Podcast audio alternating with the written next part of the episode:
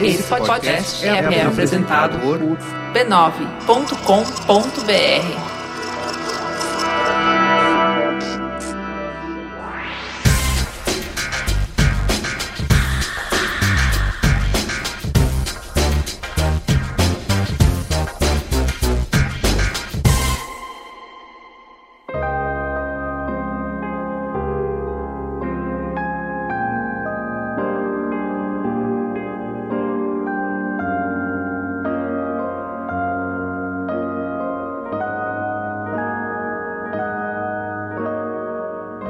ao Mamilos. Você está entrando em solo neutro. Relaxe, abra a cabeça e coração, porque o bonde da polêmica chegou. Eu sou a Juva Lauer. Eu sou a Cris Bartz. E hoje vamos falar de Operação Lava Jato sem sensacionalismo, sem factoides e com pluralidade de opiniões. Vem com a gente. No som do Mamilos, Caio, mãos de tesoura. O que, que vai ser trilha do debate de hoje? Olá, Personas Corrêne aqui novamente para trazer a vocês os responsáveis por dar mais cor ao Mamilos dessa semana. Lembrando sempre que se você quiser colaborar com o conteúdo musical desse programa, pode nos recomendar bandas ou artistas independentes no e-mail sondomamilos@b9.com.br sondomamilos@b9.com.br. E hoje nós iremos ouvir a Kaluv, uma banda de rock progressivo lá de Pernambuco, um estado do qual eu sinto muitas saudades. Então fiquem aí com o Kaluv, do Som do Mamilos.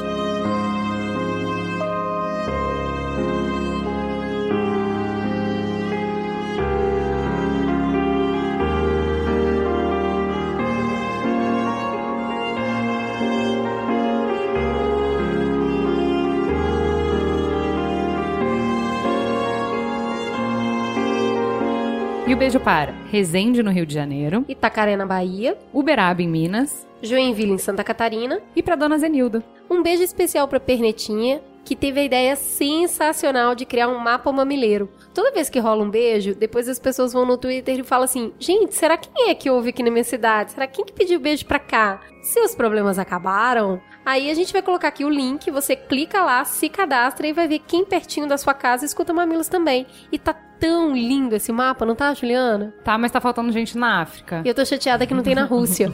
Vamos ajudar, gente? É o OR, o OR do Mamilos. Participe você também. E o Merchan? Muito legal o merchan de hoje. O canal do Eficiente Físico. O Nicolas Levada, ele nasceu com paralisia cerebral e ele se locomove usando andador e muletas. E é o criador desse canal. Ele entrou em contato conosco por escutar o programa de acessibilidade. Os vídeos são soltos, leves, super informativos. É o que você aí tá precisando para construir pontes para que as pessoas se encontrem, se reconheçam e entendam um pouco para quebrar seus preconceitos. Vale muito a pena assistir. E vale também essa semana uma menção honrosa para as marcas que mandaram super bem no Dia das Mulheres, para L'Oréal, para Avon, para Microsoft, para Netflix, para Estadão, para Google, para Turma da Mônica, para Prefeitura de Salvador, para o Dominus e para a SPN. Se você perdeu qualquer uma dessas ações, é só ir no B9. Fale com o Mamilo, gente. Estamos aqui para te ouvir. Pode ser pelo Facebook do Mamilos, tem Twitter, Periscope, Instagram e Pinterest com o perfil mamilospod,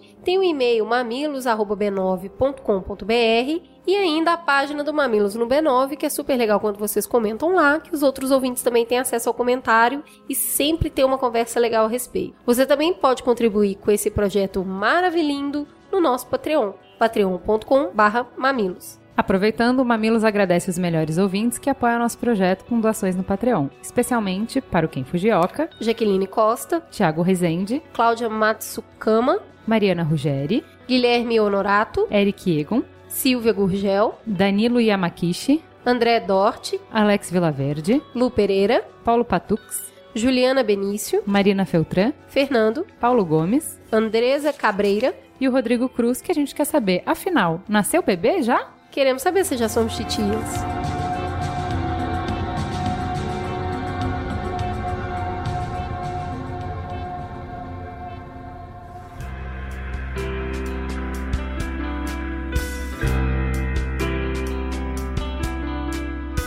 Fala que eu discuto. O Gustavo Macedo disse: Oi Ju, vou te chamar de Ju porque já me sinto amigo depois de mais de um ano ouvindo vocês todas as semanas. Meu nome é Gustavo e sou mamileiro de carteirinha. Ano passado, quando voltei de um período no exterior, encontrei um Brasil largado ao pessimismo, ao embrutecimento e ao esvaziamento do debate público. Nos cafés de reencontro com amigos que não via há muitos meses, um deles me falou do podcast de vocês. Era fevereiro de 2015. Confio tanto no senso crítico dele que nem titubeei para baixar o último programa. E foi um imenso prazer ouvi-las e descobrir que havia sangue novo levantando a bandeira, abrindo espaço, levando respeito e sem medo de polêmica. Acho que temos salvação, pensei. Agora ouço toda semana, falo para todo mundo. Brigo com vocês em voz alta sozinho, em casa quando discordo, e fico chateado quando o programa ainda não foi ao ar na sexta. O Derek Andrade disse: Oi meninas, só um puxão de orelha com relação ao Chris Rock. Ele já tinha sido escolhido apresentador em outubro, antes de saírem as nomeações e gerar toda a polêmica do Oscar So White. Por isso, ele fez a piada sobre pessoas dizendo para ele boicotar e não ir. Só que assim ele ficaria sem o trabalho. O Fagner disse: no caso do Morgan Freeman, só para colocar um contraponto, existe um documentário chamado Prom Night in Mississippi, baile de formatura no Mississippi, sobre racismo em que Morgan Freeman tem um discurso totalmente diferente desse vídeo que circula pela net. Um outro ouvinte também falou que é interessante buscar aquele vídeo inteiro, porque a frase parece mesmo descontextualizada. Eu não cheguei a ver, mas quem viu aí e quiser postar o link é legal. O Sérgio Augusto disse: muito bom. No Mamilo 56, eu fiz várias críticas ao fato de não haver um contraponto, a visão dos movimentos sociais, que, na minha modesta opinião, são extremamente agressivos segregacionistas e principalmente autoritários. Mas nesse Mamilos vocês trouxeram esse contraponto. Achei muito legal. Estão de parabéns, ficou muito bacana. Espero que continuem trazendo pessoas com esse tipo de pensamento para equilibrar a mesa. Se não for o Joel, que sejam outras pessoas com a mesma linha de pensamento. Parabéns, meninas. Beijos. E a verdade é que a presença do Joel incomodou algumas pessoas. Teve quem reclamou dele trabalhar no Partido Novo, e olha, vejam você, ele é economista, entende muito de economia, ele é mestre em filosofia e ensaísta. E é por isso que ele foi convidado para participar do programa de meritocracia e pelo conteúdo rico que ele agregou naquele podcast, a gente convidou ele para fazer parte do time de colaboradores. Então assim, se por um lado a filiação a um partido não é motivo para convidar ninguém para participar do programa, muito menos é um empecilho para entrada, né? Então, assim, todos nós temos os nossos vieses e o importante, especialmente em um programa de opinião como os Trending Topics, é que esses vieses sejam declarados o Joel, como corretíssimo que é, declarou de cara a filiação dele, coisa que ninguém mais fez quando chegou no Mamilos. Palmas pro Joel. E a gente hoje saiu uma matéria, uma nota no exame falando sobre 10 podcasts para estudar. E aí a gente postou na nossa página no Facebook levantando a pergunta: o que você já aprendeu com mamilos? Gente, chorei. a gente acha, né, que é que na verdade a gente não tem a real dimensão do quanto isso alcança ou pode fazer. E tinha uns depoimentos, eu falei, tá me zoando. Não é possível, que coisa mais linda. Lindo demais. O Saulo Soares disse: aprendi que um recorte de uma realidade não significa que os outros não importam. O Leandro Magalhães falou: aprendi que feminismo não é machismo reverso. Já pode fechar o podcast, já resolveu. Vambora. Resolveu um problema maior. Pronto. o Thiago Tigana disse: O Mamilos me reaproximou dos debates sobre as questões sociais que fazia na época da faculdade, que por algum motivo obscuro se distanciaram de mim ou eu me distanciei. Me reaproximou tanto que estou voltando para a universidade esse ano para terminar meu curso de Ciências Sociais. E o melhor, com a cabeça e o coração mais abertos do que há 10 anos quando iniciei o curso. Isso que aprendi com Mamilos: abrir a cabeça e o coração ao diferente e às novas ideias. Eu vou ler só mais um aqui, mas eu acho que vocês deviam demais dar conta. Ir lá no Facebook, dar uma olhadinha e sei lá, né? Vai que vocês querem escrever também. A Mona Azevedo disse: Aprenda a cada mamilos a exercitar a tolerância, a entender os motivos que me levam a discordar do coleguinha e que a minha verdade não é absoluta. Aprenda a ouvir mais numa sociedade em que todos querem falar. Obrigada. Muito bem.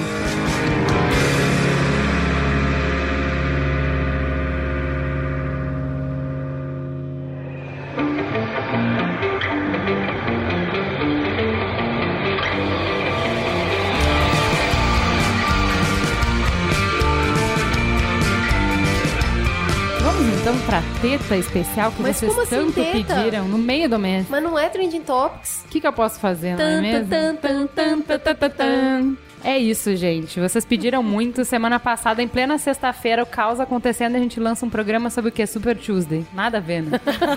sobre Ai, o Oscar. Deu até um amarguinho de soltar o programa, não Foi foi? terrível. Rolou foi, um amarguinho. foi terrível. rolou. Mas a gente falou, gente, a gente grava na quarta. O que, que, que se há de fazer? Estamos preparando uma teta e ela está aqui pra vocês.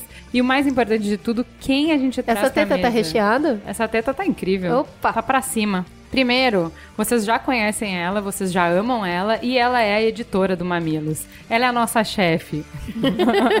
Quando tem uma teta uma muito cabeluda. pra isso. Quem tem chefe é organização criminosa. Eu não sou chefe de nada. Quando a coisa fica feia, a gente chama um adulto responsável pra mesa e é por isso que ela está aqui. Cris Deluca, presente-se. É, gente, eu pego sempre a bucha. Quantos anos você tem de jornalismo, Cris? Eu me formei em 1985, mas eu comecei a trabalhar em 1982 com jornalismo comunitário. Então, Ou seja, ela tem de jornalismo que eu tenho de vida, então vocês respeitem o moço que o bigode é grosso. Pessoa que chora com spotlight, né? É. Chora, chora, chora e fica arrepiadíssima. e me lembrou um filme que me fez fazer jornalismo, que foi Todos os Homens do Presidente. Tá na moda, hein? E quem mais que tá aqui, Cris? Menina, eu vou deixar ela se apresentar, mas eu vou falar o nome dela. Silvia Urquiza, que veio aqui a brilhantar essa mesa. Ninguém tem nem roupa, eu botei até vestido e maquiei a cara. Então vamos lá, Silvia, por favor, se presente. Bom, primeiro eu quero dizer que é um prazer estar aqui, uma novidade enorme para mim falar num podcast. Eu sou advogada criminalista. Eu trabalho com direito penal empresarial desde 1990, então são uns 26 anos praticamente de atuação nessa área, seja na defesa, seja na acusação. Então a minha apresentação é essa. Sou advogada criminalista, trabalho também bastante com compliance. Então o compliance hoje é justamente isso. É a questão de estar atento à legislação e ter certeza que aqueles que trabalham na sua empresa vão cumprir. E o que é bom para todo mundo, na verdade, né? Sim, Sim, porque, pra segurança é, da empresa. segurança da empresa e dos próprios empregados, que sabem que a empresa não quer que eles próprios coloquem a responsabilidade própria deles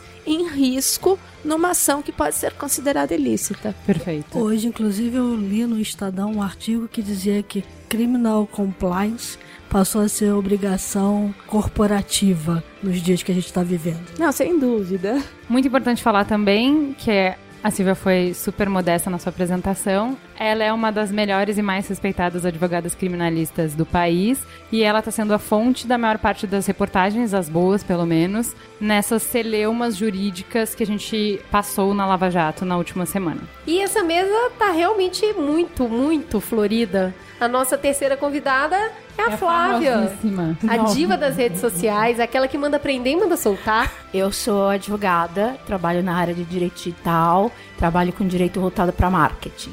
Muito bom. Vamos fazer aqui rapidinho, apesar desse assunto ter dominado as timelines das galáxias. Aconteceram outras coisas no país, então vamos passar muito rapidinho aqui no giro de notícias. Número 3, Natura é a única empresa brasileira entre as mais éticas do mundo. Né? Olha que feliz coincidência. Então, um instituto responsável pela lista, ele aplica esse questionário, tem várias perguntas, depois ele audita isso, e isso tem a ver com compliance, que tem um peso de 35%, responsabilidade e cidadania de 20%, cultura e ética 20%, governança 15%, inovação, reputação e liderança 10%. Então, assim, é bem interessante ver uma empresa receber essa premiação, é uma pena ser a única. De qualquer forma, parabéns, Natura. E a justiça negou um pedido de um bancário com base em informações retiradas do Facebook. As publicações dele comprovavam que ele tinha se recuperado, ele tinha se afastado do trabalho desde 2011 sob alegação de incapacidade, e as publicações dele em festas,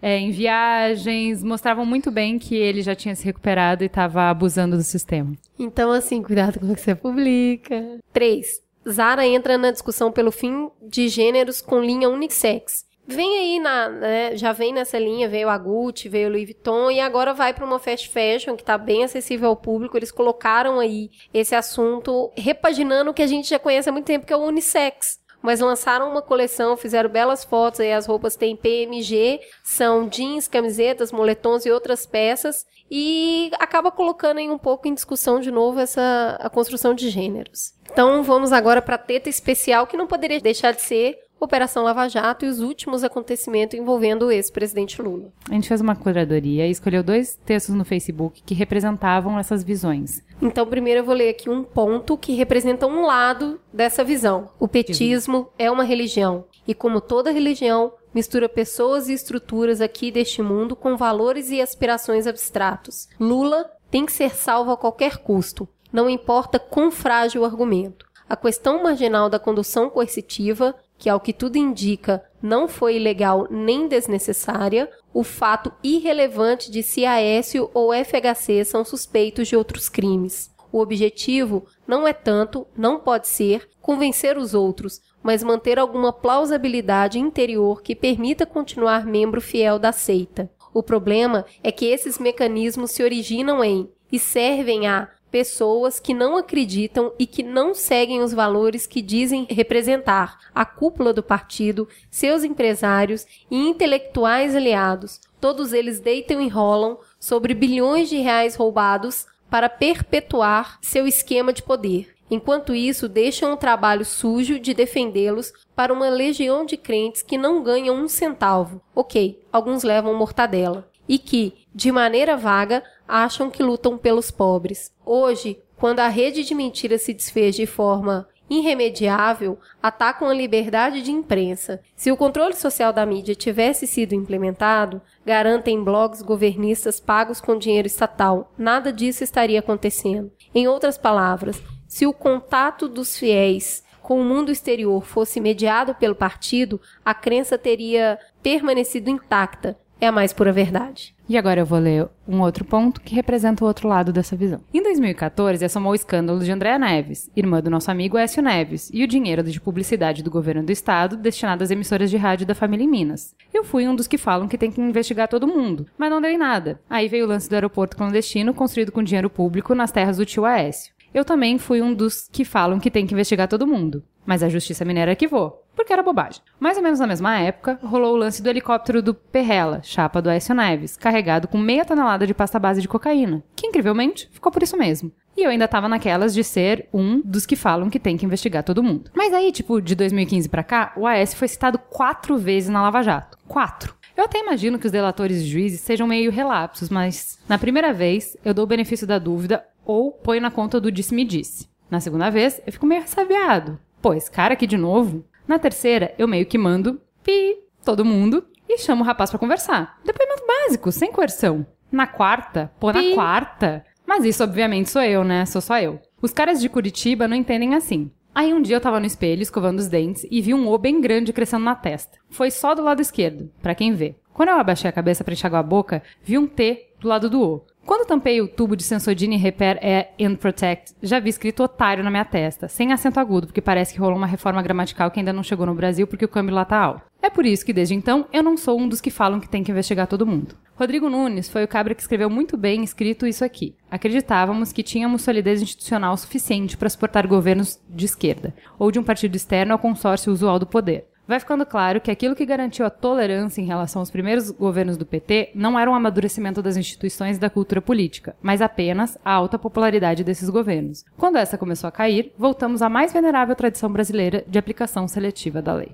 De um lado, brasileiros cansados de corrupção e impunidade, que celebram uma polícia e um ministério público independentes em um momento histórico em que não existem mais intocáveis no país, figurões do governo e de empresas sendo investigados, indiciados, condenados e presos. Uma mensagem de esperança que aponta para um povo mais forte, mais respeitado e para uma mudança de comando que recuperaria a economia cambaleante. Do outro lado, cidadãos preocupados com a condição arbitrária e o desrespeito a ritos democráticos quando o judiciário e polícia agem instigados pela turba sedenta de vingança, criando precedentes que, quando usados para inimigos, parecem oportunos, mas fragilizam as instituições, nos deixando à beira de um abismo. Um cenário desolador em que o povo é manipulado para atender interesses claros em uma briga por poder que só alterna os ocupantes dos cargos, mas nunca a real condução do país. Ambos os lados veem perigos reais e grandes, ambos os lados pressionados com urgência por solução, enxergando um claro caminho à frente e extremamente impacientes com quem não consegue enxergar o mesmo. E um fosso que só se aprofunda quando os cidadãos não conseguem conversar, não conseguem se escutar, não conseguem reconhecer as dezenas de premissas e crenças que compartilham,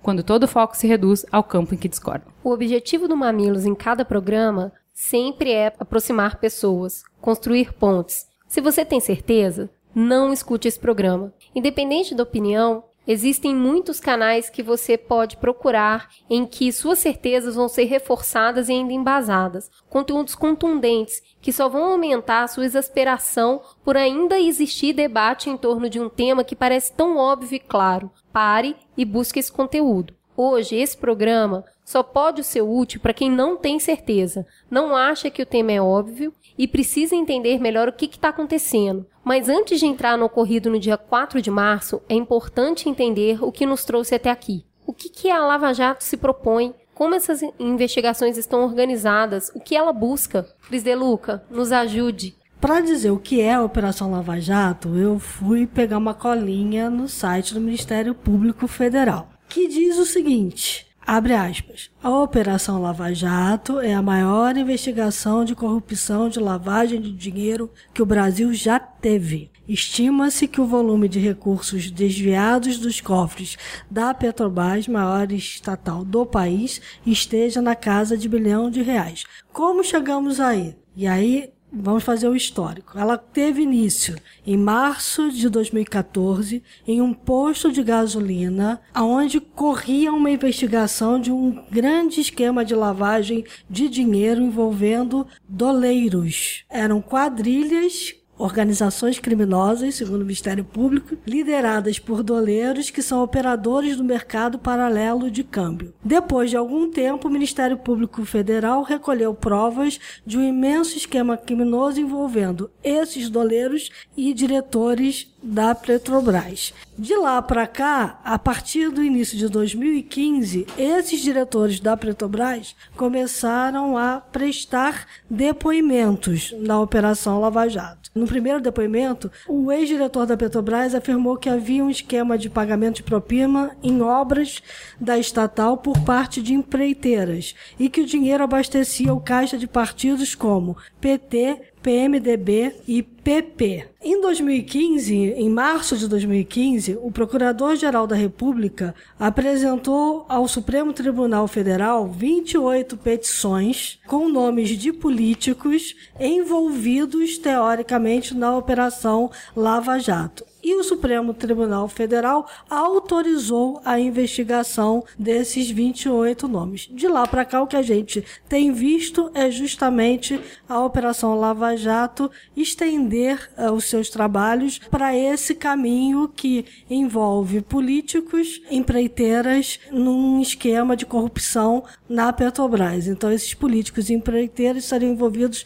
em acordos aí de beneficiamento mútuo. Na nona fase da Lava Jato, que foi justamente a fase contra as empreiteiras, as denúncias oferecidas pelo Ministério Público contam a seguinte história, que é importante. As empreiteiras se uniram e se reuniram em cartel, cooptaram funcionários públicos da Petrobras e não o contrário para ganhar licitações. Mas o que é interessante é que o pagamento nunca jamais foi feito para funcionários da Petrobras, e sim para políticos da base aliada do PT. Ou seja, essa história do Ministério Público, que vem sendo repetida inclusive pela mídia, não me convence. Não me interessa se esse esquema de corrupção começou no governo anterior. Dez anos atrás. Há 10, ou há 15 ou há 20. O fato é que a questão da Petrobras, o sangramento que fizeram da Petrobras,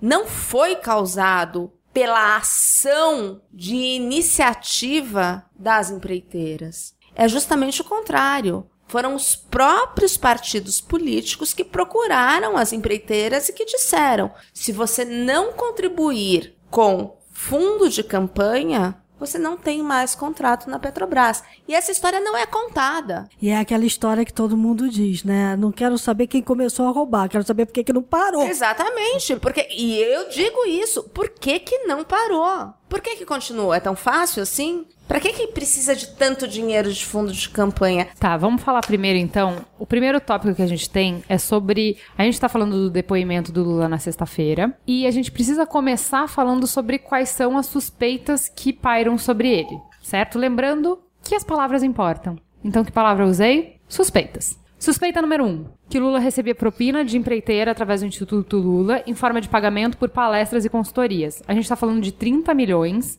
só pela Odebrecht, OAS, Camargo Correia, Andrade Gutierrez, Queiroz Galvão e UTC, as empreiteiras justamente que estão sendo já investigadas nesse sistema entre 2011 e 2014, sendo 20 milhões em doações ao Instituto Lula e 10 milhões por palestras. Para vocês terem uma referência, a palestra mais cara que a minha agência orçou era do Filipão, na época que ele estava no auge, que custava uns 200 mil. Considerando que um chefe de Estado pode pedir mais do que isso, o valor de 10 milhões em três anos não é uma coisa fora do comum. Mas virem justamente dessas construtoras que estão envolvidas na Lava Jato, é isso que ele vai ter que explicar. O que, que diz o próprio despacho do Moro? A priori, não há algo de ilícito em realizar palestras e receber por elas, assim como doações oficiais a entidades com fins sociais são perfeitamente legais. E da mesma forma, contratos de consultoria são lícitos. O problema surge quando há indicativos ou provas de que as doações, os contratos e os serviços foram usados para esconder a natureza real de pagamento de propina. Em diversas situações já denunciadas como crimes, no caso Lava Jato, a prestação de serviços ocorreu, mas foi superfaturada para ocultar o pagamento de propinas. A suspeita fundada agora é que as supostas palestras e doações possam ter sido usadas como justificativas formais para pagamento de vantagens indevidas. Tem uma segunda suspeita, que é o Lula teria recebido propina através da prestação de serviços e outras formas indiretas, como posse de bens. E aí a gente está falando basicamente de três aqui: do sítio em Atibaia, do apartamento no Guarujá e de obras que foram feitas nesse sítio. No caso do sítio em Atibaia, tem ali os sócios dos filhos do Lula e executivos ligados a empreiteiras investigadas na Lava Jato que foram alvo da 24ª fase da operação. Eles são sócios de Fábio Lula da Silva nas empresas BR4 Participações e G4 Entretenimento e Tecnologia Digital. O apartamento no Guarujá, a OAS, que é uma das empreiteiras investigadas, é hoje a dona desse apartamento formalmente lá no Guarujá e conforme depoimento obtido pelo Ministério Público, ele pode pertencer ao ex-presidente. E quanto às obras do sítio, a Odebrecht promoveu essa reforma a pedido do ex-presidente e aí é, com pagamentos de atos que são ilegais que foram chancelados ao Lula. Além de todos esses fatos já descritos aqui pela Cris, também tem a investigação a respeito dos containers que foram retirados do Palácio do Planalto e que, em tese, teriam sido levados ao sítio de Atibaia e que depois, durante as investigações, foi descoberto que estavam guardados dentro de um depósito de uma empresa que justamente guarda móveis e guarda utensílios, bens, etc. E a questão desses containers, ela não é relacionada com bens que o Lula teria de propriedade dele. A grande questão aqui é o seguinte: é que ele se diz o presidente que recebeu mais presentes entre todos os presidentes do Brasil, que ele recebeu 8 mil presentes de outros chefes de Estado estrangeiros. Diz que tem até um trono africano no meio. Exatamente. É. é uma história e aí, a questão que recai é justamente o que, que é público e o que é privado. Se ele teria esses presentes para ele e ele seria o real proprietário, ou se ele teria que ter deixado esses bens para o Estado, para o governo. Porque Não, e são para o porque- presidente do Brasil. Porque ele repres- Exatamente, porque ele recebeu na função de presidente do Brasil e não como Pessoa pessoa física. física. E de igual maneira também tem a questão de quem pagou esse depósito, que é uma das empreiteiras. Exatamente. Então, a grande questão é, eu acho que vale a pena escutar o NBW porque eles falam disso, tudo tem explicação. O problema é que as explicações são. Tudo começa a ficar complicado quando é do Lula, sabe? Tipo, o Lula teria dinheiro pra comprar um apartamento no Guarujá? Teria. Por que, que o apartamento está no nome de uma construtora que tá ligada na Lava Jato? Sabe, tudo começa a ficar muito complicado. É, um parte, parte desses, dessas caixas que deveriam estar nesse container desta empresa foram para o Instituto Lula. Quando a polícia chegou lá, não estava mais no Instituto Lula, foram parar no sindicato dos metalúrgicos. Sa- tudo é difícil de Tudo é explicar, difícil. tudo enrolado, Não, né? até o negócio do pedalinho, até eu poderia comprar um pedalinho. Aí vai o, o ex-presidente e tem que mandar um, um segurança comprar com dinheiro vivo. Aí você começa a falar: Meu, não tô entendendo. É, pra quê, né? Pra quê? Pra quê? Bom, só pra gente, então, entendemos quais são as acusações, agora vamos entender as questões jurídicas relacionadas a se houve abuso de poder, se houve ilegalidade, se se forçou a mão ou não. Bom, então a primeira coisa que a gente precisa entender é se houve abuso de força nesse pedido de depoimento do Lula. Então, assim, a primeira coisa que a gente tem em termos de o que é o fato. O despacho do Moro, que foi uma resposta ao pedido da equipe de procuradores da Força Tarefa da Operação Lava Jato, de medidas cautelares de busca e apreensão e de quebra de sigilo telemático do Lula e da Marisa. O que, que ele disse? Prestar depoimento em investigação policial é algo que qualquer pessoa, como investigado ou testemunha, está sujeito e serve unicamente para esclarecer fatos ou propiciar oportunidades para esclarecimento de fatos. Com essas observações, usualmente desnecessárias, mas aqui relevantes, defiro parcialmente o requerido pelo Ministério Público Federal para expedição de mandado de condução coercitiva para a colheita do depoimento do ex-presidente Luiz Inácio Lula da Silva. E aí? Ele exagerou no pedido, ele não exagerou no Pode, pedido. Arnaldo. Pode, Arnaldo.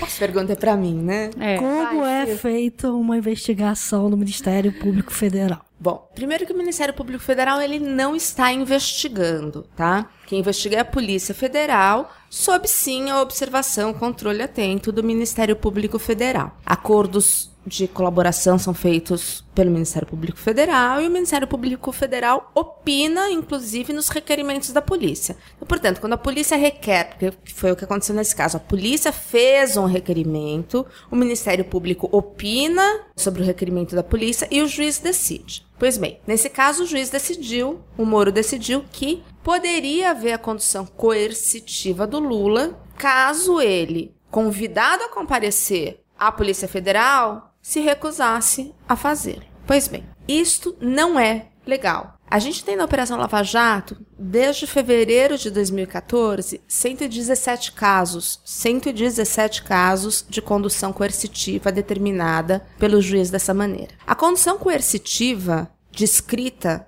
no Código de Processo Penal, que é uma lei federal que tem que ser obedecida, ela só pode acontecer na medida em que intimado o investigado, a testemunha ou a própria vítima, essa não compareça ao depoimento. Então, se houver um desinteresse do investigado, aí sim pode-se determinar a coercitiva, que é a força policial. Você vai depor porque você precisa depor naquele processo. Na Operação Lava Jato, essa condução coercitiva. É o modus operandi. É o modus operandi. Ela acabou se tornando, na visão do magistrado, o magistrado é o juiz, uma espécie de medida cautelar. O que é uma medida cautelar? Por que, que tem discordância desse ponto, de isso ser legal queria- ou não? Isso que eu queria saber. Eu, não atuo em penal, quer dizer, então eu sou pouco menos que leiga, mas assim, um dedinho pra baixo só. Então eu queria ver o que, que a Silvia falava. Porque, Pelo que eu entendi, se eu entendi direito, a argumentação do Ministério Público Federal era que eles estavam pedindo a condução coercitiva baseada no poder geral de cautela do juiz, que não tem no código. É, não sei se é isso mesmo, que não teria no código, mas seria um- uma evolução da jurisprudência e da doutrina, etc, etc, etc. Eu li a manifestação do Ministério Público e realmente ele- eles falam bastante disso. Mas no despacho do Moro, não parece que é esse poder geral de cautela, se é que ele é legal. Isso que eu queria que você falasse um pouquinho, explicasse. É isso mesmo? Eu tô falando muita bobagem? Não, não sei. É, eu vou sair um pouco do juridiquês. Eu- conversei com vários advogados criminalistas, né, que falam, e muitos deles me disseram o seguinte: foi um exagero, mas há ah, saídas para que ele usasse isso, esse tipo de expediente legalmente. Foi exagerado, mas não ilegal? Não, exagerado foi. Exagerado, a gente tem um acordo. A- a- o próprio despacho do Moro pede para que a polícia impeça a filmagem, etc. E isso ele vem fazendo constantemente, pedindo para É, que ele não colocou sejam assim, algemados. Consigne-se no mandato que não deve ser utilizada algema e não deve, em hipótese alguma, ser filmado ou, tanto quanto possível, permitida a O filmagem. que não quer dizer que a Polícia Federal obedeça. Depois eu queria saber o que, que o juiz pode fazer nesse caso. Bom, então vamos voltar lá para a coercitiva. A gente tem algumas questões aqui para colocar. Eu queria primeiro tirar esse fog, essa nuvem política de cima do assunto e tentar abordar a questão de uma maneira um pouco mais jurídica. Afinal, a justiça é cega? Não porque a justiça é cega, mas porque a justiça é feita para todos. E o direito penal, eu acho que isso é muito importante que as pessoas entendam. A sociedade costuma criticar muito o excesso de recursos, a demora da justiça, a demora das decisões. Isso acontece porque realmente existem muitos casos para poucos juízes. Mas o direito penal, ele é o direito primordial. Quando uma sociedade se reúne, ela vai escolher justamente quais são as condutas mais graves para que estas condutas mais graves sejam punidas com prisão ou com outras medidas de natureza parecida. Essas são justamente as condutas que vão para o direito penal. É uma questão de organização da sociedade. Quais são as nossas regras? Pois bem, então o direito penal, ele tem que ser o direito penal do mínimo necessário. Porque todas outras questões podem ser resolvidas administrativamente, podem ser resolvidas civilmente. Então, as condutas mais severas são aquelas que vão para o direito penal e vão ser punidas criminalmente. O direito penal é o direito da exceção, por quê? E aí é que vem o meu ponto, que eu acho que realmente as pessoas precisam refletir sobre isso. Então, vamos tirar a política de lado, vamos tirar PSDB, PT, Fla-Flu da jogada e entender o que vem acontecendo. A gente tem que pensar que os direitos e garantias fundamentais da Constituição, que estão lá no artigo 5 cláusula pétrea. Cláusula pétrea é aquela que não pode ser modificada, senão com diversos requisitos de maioria, de Congresso e etc. Aquelas cláusulas de direito são os direitos e garantias de todos nós, cidadãos Sim. do Brasil. E o processo penal, por que, que ele tem que ser obedecido ipsis literis? Porque sempre há a possibilidade de a pessoa que está sendo acusada ser inocente. Então imagine que um familiar seu esteja sendo acusado indevidamente de um crime. Você quer justamente que ele tenha todas as possibilidades de recurso e de defesa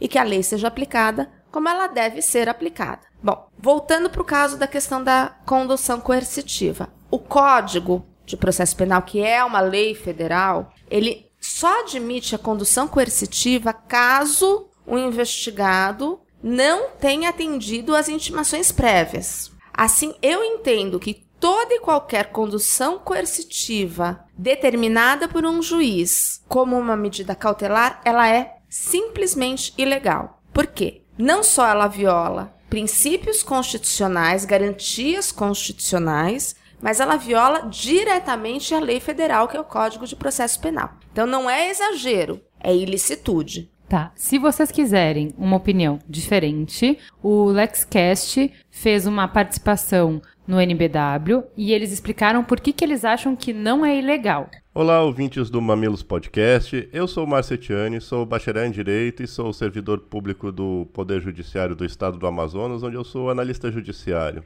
E também tenho um podcast que se chama LexCast, onde eu tento traduzir o juridiquês para o português e explicar em termos simples e acessíveis os conceitos do mundo jurídico. Então, para explicar basicamente essa questão da condução coercitiva do Lula e por que, que eu entendo que ela não foi ilegal, a gente tem que entender primeiro o que, que é condução coercitiva. E, basicamente, a condução coercitiva é quando você leva alguém à força para prestar um depoimento ou prestar um testemunho. Isso vem do Código de Processo Penal de 1942 e de lá para cá muita coisa mudou. Então, quando você analisa esse tipo de coisa, você tem que analisar em conjunto, no contexto da Constituição de 88, que é uma Constituição garantista, chamada de Constituição Cidadã, e que ela deu ao cidadão uma série de direitos e garantias. Uma delas é o direito ou a garantia de não produzir prova contra si mesmo. No caso do Lula, o que a gente viu foi que a Polícia Federal chegou com um mandado de condução coercitiva, onde o juiz Sérgio Moro, o juiz lá da Lava Jato, ele dizia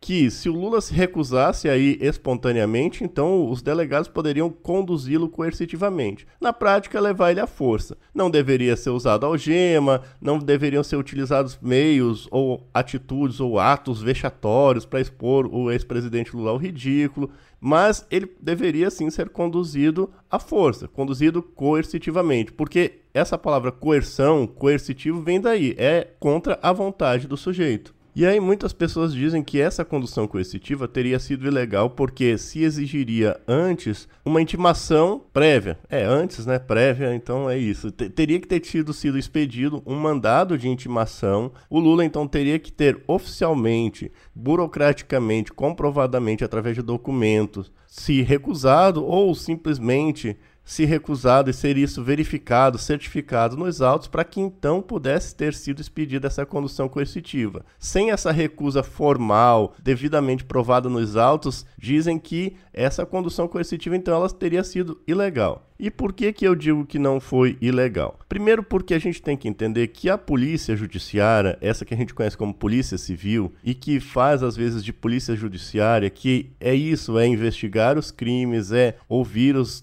os culpados, as vítimas, as testemunhas e depois ao final, num inquérito policial, o delegado ele dá uma opinião, é um parecer no final que ele emite lá e aí isso significa a opinião dele. E quando ele faz isso, a gente chama de indiciamento. Ele indicia, ele diz que existem indícios suficientes que indicam que tal pessoa cometeu tal ato de tal forma por tais motivos. No caso aí do ex-presidente Lula é a questão da Lava Jato, né?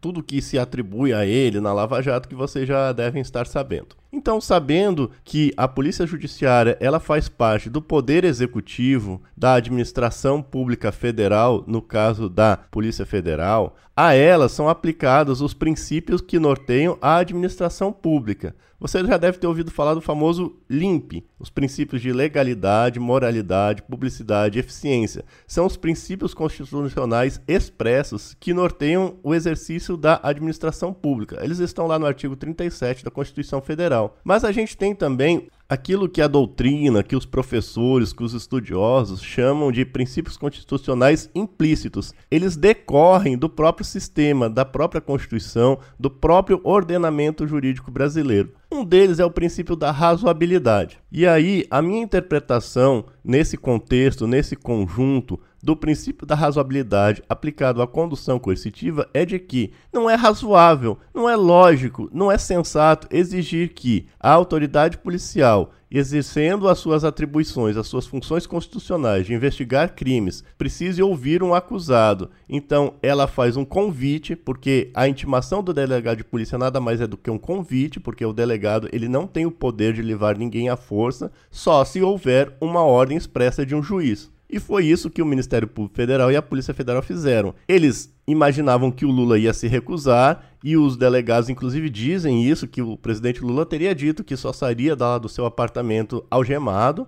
Então, já por cautela, por precaução, né? Vai que, né? Vamos pedir do juiz a condução coercitiva. Ou seja, vamos pedir ao juiz que, se ocorrer uma recusa do presidente Lula em acompanhar espontaneamente os delegados, então que o juiz de antemão já expressa a condução coercitiva. A gente não vai chegar lá e levar ele à força, nós vamos conversar, vamos ser corteses, vamos ser educados, mas se ele se recusar, então vamos conduzi-lo coercitivamente. A grande questão é saber se isso, na verdade, serve para alguma coisa, porque a Constituição Federal garante aos acusados, aos investigados, o direito de não produzir prova contra si mesmo, de ficar em silêncio. Então, no fim, não adianta nada você levar um acusado à força, coercitivamente, porque ele pode simplesmente chegar diante do delegado, ficar em silêncio, não responder nenhuma das perguntas que lhe forem feitas e dizer que só vai responder em juízo. E isso não pode ser nem usado contra ele. No Brasil não existe esse negócio de ah, o seu silêncio pode ser usado contra você ou tudo que você disser poderá ser usado contra você no tribunal. Isso não existe no Brasil.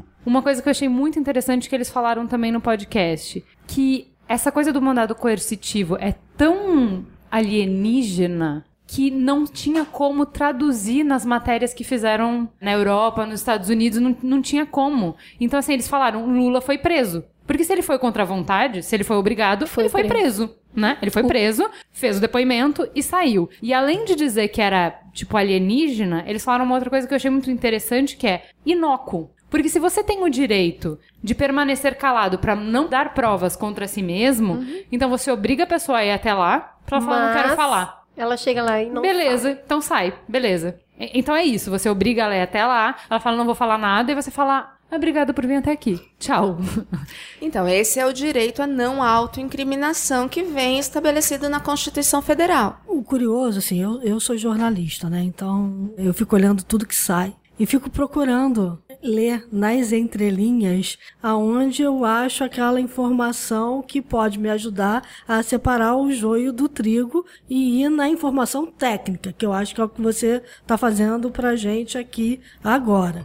O que está me incomodando muito nessa história toda é o fato da nossa sociedade estar tão distante dos processos jurídicos, não ter informação sobre os processos jurídicos hoje prejudica demais qualquer opinião que eu vá dar sobre uma coisa ou outra. E aí eu fiquei imaginando quem é que eu ouviria como jornalista para tentar uma opinião que, na minha opinião, fosse mais embasada sobre isso e menos fla-flu. Eu pensei no Ares Brito, que só foi ouvido anteontem. Mas aí eu vou trazer aqui o depoimento dele porque eu queria que você comentasse. Ele diz o seguinte: olha, eu mesmo não fiquei convencido da necessidade deste mandato. Recomendo ao juiz Sérgio Moro que se mantenha sereno, sensato, equidistante, primando de seus atos pela mais apurada tecnicalidade. Eu acho que é um pouco do Que que você está falando. fofo, que gentil. Ele, foi deu uma gentil. bronca, né? Deu uma bronca, deu uma Mas foi bronca. fofo. Sim, foi Deu uma bronca foi. com a maior classe, Foi mas uma classe. Tapa de luva de pelica, né? É. Agora, Ele veja falou, amigo, senta lá, Cláudia. É, eu vou só exemplificar para vocês. O Moro adotou a técnica também de intimar advogados e o Ministério Público pelo telefone para cumprir prazos de uma hora, duas, três horas. Ele também levou uma bronca do Tribunal Regional Federal do Sul e ele não deixou de fazer. Então, assim, tem uma série de questões dentro da Lava Jato que são bastante discutíveis. Isso tinha que ser mais divulgado, inclusive, né? O contraponto, sim, a gente está agora discutindo condução coercitiva porque o Lula Sim. foi levado, mas foram 117 casos até hoje dentro da Lava Jato. A justificativa dele é sempre pegar de surpresa aquela pessoa É que vai depor e não dá tempo dela se preparar. E tem um segundo fato que ele apontou, que é para, no caso do Lula especificamente, que é para a própria segurança do Lula e da população, porque as duas outras vezes que ele havia sido chamado, convidado, aconteceram manifestações, inclusive no- na Barra Funda, né, no Fórum da Barra Funda, e ele queria evitar isso, então ele quis armar surpresa. Não, Aquela festa não. surpresa que todo mundo isso. sabe. Não, mas assim, ele Mas usou... essa é a justificativa. Ele usou um pedido que o Lula mesmo fez pra escapar de um depoimento, então pra evitar um depoimento, o Lula se negou a prestar depoimento num outro processo de corrupção, alegando, entre aspas, grande risco de manifestações e confrontos. Então assim, já que você mesmo disse que se eu avisasse antes ia ter grande risco de manifestação e confronto, então eu não tô avisando. Mas aí existem inúmeras formas de se proceder. Em primeiro lugar, a gente não pode. Eu vi muito isso na imprensa, nas mídias sociais essa semana, dizendo: olha, ele não quis depor em São Paulo, ele não quis depor no processo tal, ele não quis depor ele no entrou com habeas processo corpus, Y. né? Isso. Ele entrou com habeas corpus e tal. Isso não interessa. Porque os outros processos não são afetos a esse. Quando a gente trata de intimação de condução coercitiva, ele teria que ter se negado a depor nesse processo. E nesse processo ele não foi intimado. Tá bom, muito bem. Então agora, assim, a gente já levantou pontos muito fortes contra esse procedimento no caso específico, mas como a gente já falou que isso não foi uma exceção, isso foi a regra, isso foi a- assim, não é porque é o Lula que houve essa coerção, isso é o modus operandi, a gente precisa conversar sobre esse modus operandi justamente. E aí, De onde saiu a inspiração? eu peço licença para vocês para falar sobre qual é a inspiração, que é a Operação Mãos Limpas, e primeiro colocar o porquê que isso parece uma tão boa ideia fazer uma Operação Mãos Limpas como houve na Itália, aqui no Brasil, qual é a inspiração do juiz Moro, por que, que as pessoas têm ele como herói, como justiceiro, e aí eu peço que vocês, advogadas que estão na mesa, e a Cris como jornalista, por favor, o papel do jornalista é esse. Não, e- Então, o Moro é visto como justiceiro por conta dele estar repetindo a Operação Mãos Limpas. O que, que a Mãos Limpas se propôs e por que, que ela é boa e por que, que as pessoas que apoiam ela gostam? Primeiro, porque ela limpa o sistema. Porque dois anos de operação de mãos limpas geraram 2.993 mandados de prisão, 6.059 pessoas sob investigação, 872 empresários, 1.978 administradores locais e 438 parlamentares, dos quais quatro tinham sido primeiro-ministros. Eu não tô falando de um país com as dimensões do Brasil, tô falando da Itália, que é minúscula. A Itália é tipo o Rio Grande do Sul, talvez menos. Segundo, então, depois de limpar o sistema. Já parece muito bom limpar o sistema, todo mundo gostaria de limpar o sistema, todo mundo é a favor de limpar o sistema, vamos deixar claro. Segundo, porque limpando o sistema, a máquina fica muito mais barata, certo? Sem o peso da corrupção, fica muito mais fácil operar no país. Então, na Itália, houve o barateamento de obras públicas diretamente após essa operação Mãos Limpas. Todo mundo é a favor disso, né? Todo mundo é a favor do custo do Brasil ser menor. Perfeito. Ele apresenta uma solução para contrapor o poder político que barra a investigação nas altas esferas de poder, que é, segundo ele, a pressão pública. Ou seja, o método deles reside em tirar a legitimidade e autoridade dos chefes políticos e dos centros de poder, cortando a capacidade de punir aqueles que quebravam o pacto de silêncio. Ou seja, se você vai pela regra do jogo, os políticos têm poder sobre todas as estruturas de Estado e de poder, né? Então eles vão ter poder sobre o judiciário, vão ter poder sobre a polícia, vão ter poder sobre o Ministério Público de alguma maneira, vão usar a influência que eles têm, o dinheiro que eles têm para calar a boca das pessoas, enfim. Para evitar isso, eles têm uma arma, que é vazar todos os passos da operação e aí fica difícil você ir vir contra mim porque a opinião pública está ao meu favor. Então, o modus operandi das mãos limpas é usar a população como uma forma de pressão para que o poder não possa fazer o que ele normalmente faz, que é sair impune e calar quem está investigando. Todo mundo, a princípio, parece uma boa ideia, certo? Me parece uma boa ideia e tem muita gente concordando que é uma boa ideia. Uma opinião que corrobora isso é que, assim, por mais que o vazamento possa ser irregular, isso não exclui a possibilidade dele ser verdadeiro, e que é melhor uma verdade vazada do que blindar essa verdade com mentiras. Esse é o arcabouço que muita gente tem para ficar exultante com a ação do Moro e para acreditar que ele é o cara que está nos salvando de um jogo que está viciado, que não tem como a gente ganhar ou como mudar as pessoas, as estruturas de poder, e que esse cara tá fazendo uma faxina usando o que precisa ser feito pra gente conseguir limpar. Eu quero que quem tá na mesa agora, já entendido as vantagens, eu quero que a gente vire a moeda e enxergue o preço que se paga por isso. Antes das advogadas falarem, vou dizer, como jornalista, como leitora, tudo o que eu senti na última semana. E aí eu tenho que ir um pouquinho atrás, porque a vida toda eu me incomodei demais com a espetacularização das operações da Polícia Federal e dessa proximidade muito grande da Polícia Federal com a mídia. Poxa vida, por que dar é, tanta luz e tanta transparência para uma ação se você quer evitar que o criminoso fuja, que o investigado fuja? O que está por trás disso? Isso sempre foi uma coisa que eu me perguntei demais. Segundo ponto, até aqui eu vinha assumindo como uma verdade que o juiz Sérgio Moro vinha se pautando pela tecnicidade. Uhum. E que ele vinha sendo técnico e que ele vinha dando bote depois dele ter olhado tudo que ele precisava olhar, de forma que era muito difícil a defesa. Tanto que quando os advogados fizeram aquele manifesto, eu olhei para aquilo e falei assim: puxa, parece choro de perdedor. Uhum. Né? Até que veio a operação da última sexta-feira. E aí eu vi pessoas que eu conheço há muitos anos, que são muito ponderadas, que geralmente estudam muito a questão da sociedade do poder, da sociedade punitiva que a gente chama, né? Enfim, e essas pessoas dizendo o seguinte: não se trata de defender A ou B, se trata de defender os direitos civis. Se continuar dessa hum. forma, talvez a gente esteja trabalhando para corroborar que os direitos civis sejam vilipendiados várias vezes por um poder que é o poder judiciário, sobre o qual a gente conhece muito pouco. Que poder é esse que a gente está dando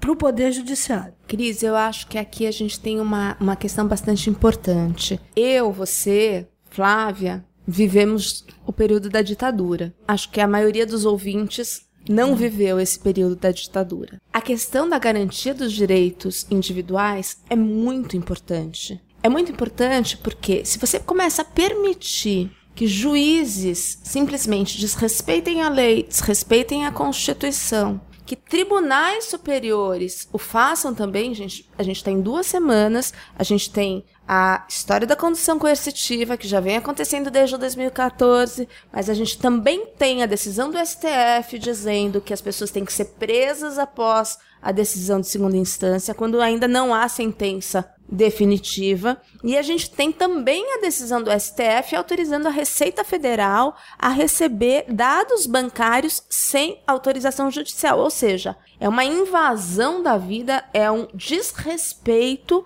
aos nossos direitos que são assegurados na Constituição. Então, acho que é o ponto de partida disso é que todos entendam que a gente precisa ter limites. A gente quer justiça, mas justiça é diferente de direito. As duas coisas juntas levam a um lugar bom. Agora, fazer justiça com as próprias mãos, desrespeitando a lei, para chegar na finalidade, a gente está voltando a Maquiavel. E aí não funciona. O fim justifica os meios. Os fins justificam os meios. A minha pergunta é: tinha jeito dele jogar com a regra do jogo e chegar ao mesmo resultado? Tinha, lógico. E por que, que isso não foi feito? Porque eu acredito que, de uma determinada maneira, haja a necessidade da surpresa, de trazer a pessoa, que é o que vem sendo feito, né? De trazer a pessoa sob pressão da polícia para que ela, nesse ambiente possa falar algo que ela não falaria se ela tivesse a chance de intimada, com antecedência, se preparar com o seu advogado. Uma espécie de e levar coação. respostas, uma espécie de coação. Até onde eu sei, acho que nem os, os processos, estão, os advogados não estão podendo nem ver os autos antes de... É bastante difícil ver os autos.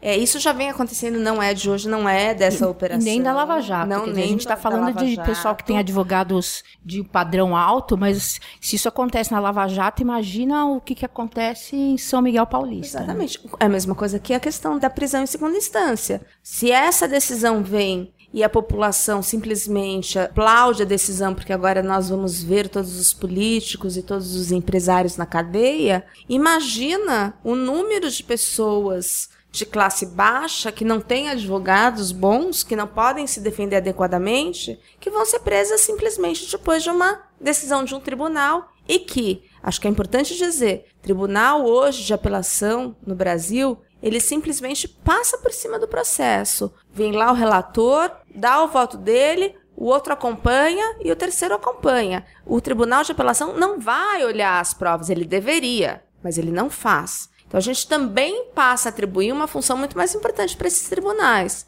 de realmente rever os autos e rever tudo aquilo que o juiz de primeira instância fez. No nosso direito, nós temos alguns tipos de prisão. Você tem a prisão definitiva, quando há uma sentença de fato transitada em julgado, ou seja, não cabe mais recurso dessa sentença, você foi condenado, você vai cumprir a sua pena. E há as prisões cautelares. O que são essas prisões cautelares? São prisões que se demonstram necessárias no início de um processo. Quais são elas? Prisão em flagrante delito. A pessoa foi presa cometendo um crime.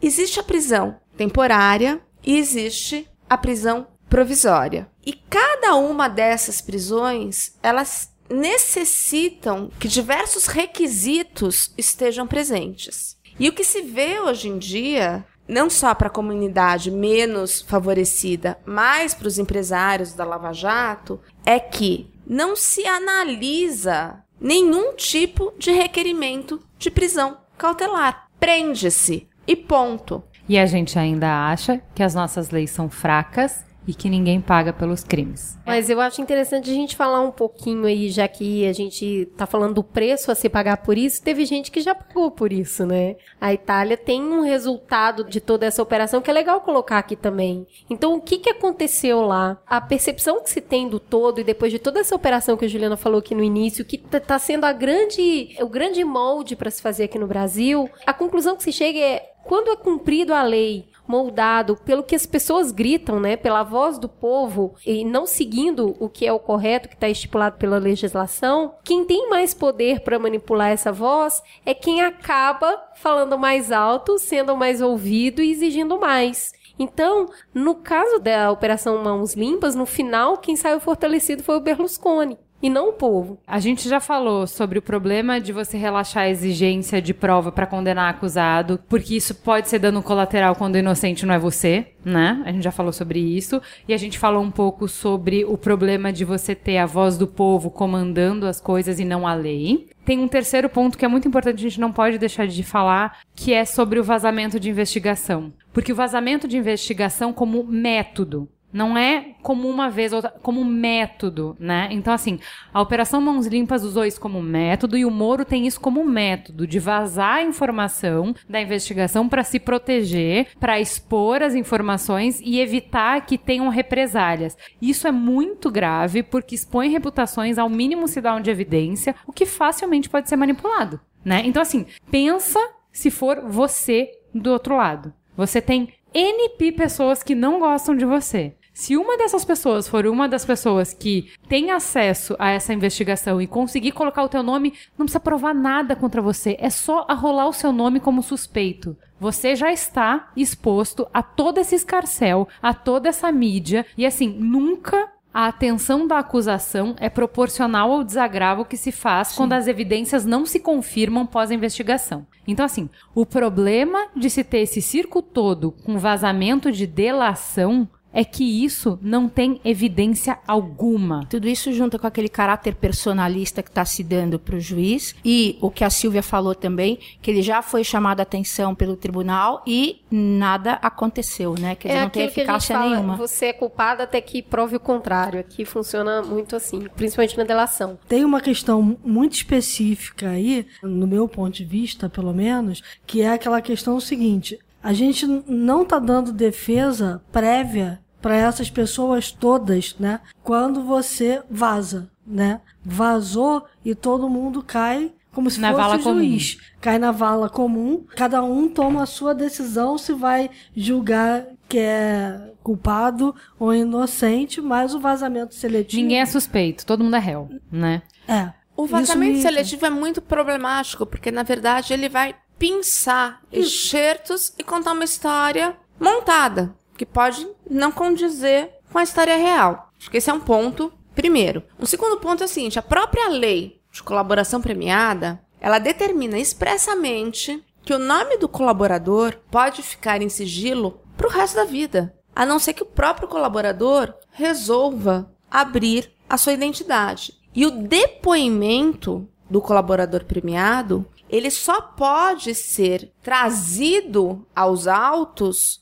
por ocasião do início da ação penal e não da investigação. Além disso, a colaboração premiada tem um outro aspecto. A gente estava falando aqui da questão das mãos limpas na Itália. A colaboração premiada tem um aspecto bastante diferenciado. O que um colaborador diz não é prova, é meio de prova. Cabe justamente às autoridades, seja Polícia Federal, seja Ministério Público, procurar provas exógenas, provas que estejam fora daquelas provas que o colaborador trouxe, para que essas possam corroborar Ou o seja, que ele o dá uma colaborador dica. disse. Ele dá uma dica. Ó, Sim, houve, ele- houve essa transação. Siga, Vá procurar. Siga o dinheiro. Siga o dinheiro. E o colaborador é o GPS. A autoridade tem que ir atrás. Não adianta fazer uma colaboração atrás da outra querendo que uma possa comprovar a outra. O colaborador, no final das contas, ele tem um interesse próprio. Ele quer um benefício. E em troca desse benefício, ele vai dizer aquilo que esperam que ele diga. Ou seja, ele simplesmente é o GPS. Se não houver a ação efetiva das autoridades para procurar as provas de corroboração, de nada vale esse depoimento. Muito bem. Da forma como a gente está expondo aqui, eu acho que pode parecer uma impressão incorreta que a Lava Jato, na verdade, não está trazendo benefícios para o país. Fica parecendo, pô, mas os caras estão fazendo tudo errado, estão deixando vazar informação, estão encurtando o caminho, pulando umas etapas. E, na verdade, a sensação do país não é essa. É uma investigação poderosa e gigantesca que está acontecendo. Cris, eu tenho um, um conflito interno. Eu sou advogada Mixed de. feelings. Mixed feelings, exatamente. Eu sou advogada criminalista que defendo, assim como também acuso se for contratada para ser assistente de acusação e ainda trabalho com compliance, que é especificamente anticorrupção. Então, esses mixed feelings meus são o seguinte: de um lado, como cidadã, eu realmente quero ver um país decente. Eu quero ver um país grande. Eu quero ver zero corrupção. Eu quero ver economia se movimentando. Ou seja, eu tenho todas as minhas os meus desejos como cidadã. Como advogada, qual é exatamente a minha preocupação? Que se a partir do momento em que a operação Lava Jato começa a colocar os pés pelas mãos, ou seja, não agir exatamente como a lei manda, como a Constituição diz, que quando isso chegue depois no tribunal, daqui a uns anos, a gente tem o mesmo resultado da satyagraha. Da Nulidade Castelo de total. Areia também, né? Da Castelo de Areia. Vai virar pizza. Entendi. Ent- Entendi. Eu acho isso muito É interessante. fácil anular É. as- tudo que você conseguiu se você não seguir a regra. Põe o Gente. regulamento embaixo do braço, senão não adianta nada, é só espetáculo. Isso. E vo- e pode ter um custo político hoje, mas em termos criminais, penais, não vai ter repercussão alguma. Então, gente, todo mundo já assistiu filme americano que todo mundo sabe que foi aquele cara, só que chega no tribunal, eles descobrem que foi feita uma escuta irregular. Pronto, o cara tá liberado. Perfeito. É isso É mesmo. isso, todo mundo já assistiu esse filme. Que fala, mas como assim? Eles vão deixar o cara sair Vão. mesmo sabendo que ele é culpado? Vão. Então, é, com perdão da palavra, cagou no processo. Por isso o conselho do Ares Brito pra ele, meu amigo. Se mantenha sensato, correto, que você não vai dar em nada. Em virtude de todo esse escândalo que existe hoje e, o me- e realmente o medo dos empresários, acabou se criando uma cultura de que compliance não é uma coisa só para gringo ver, não. Que se nós não tivermos um compliance bem posto dentro da empresa, se não seguirmos as regras, as condições são muito maléficas. Sim. Bom. as pessoas estão muito expostas As e principalmente as muito expostas empresas. e principalmente as empresas. E aí vem justamente a história da, da lei anticorrupção é bastante interessante, né? Porque a lei anticorrupção foi promulgada no meio de todas aquelas manifestações populares de 2014 14. como uma resposta do governo àqueles pedidos contra a corrupção. Só que a lei não estava pronta, a lei não estava madura. Muito pelo contrário, a lei tinha uma série de falhas. Principalmente porque ela não se conversa com outras legislações do Brasil. Ou seja, para você fazer hoje uma leniência ou tentar auxiliar numa investigação, não há segurança jurídica para a empresa. E aí eu vou fazer um parênteses aqui. Pessoa jurídica não é pessoa física. No Brasil a gente confunde as duas figuras porque nós temos muitas empresas familiares. Mas a pessoa jurídica tem que se portar como pessoa jurídica. Se uma pessoa física que faça parte da pessoa jurídica cometer um ato ilícito, essa pessoa tem que ser investigada e dispensada pela própria empresa. E é isso que o compliance quer. Quer que a pessoa jurídica seja realmente uma pessoa que possa prover investigação interna para as autoridades públicas, que ela tenha autonomia. Portanto, quando a gente trata de acordo de leniência anticorrupção e que Obviamente, o acordo de leniência vai trazer benefícios para as empresas lenientes. O que são as lenientes? Aquelas que concordam em cooperar com as autoridades têm um dever de cooperação muito sério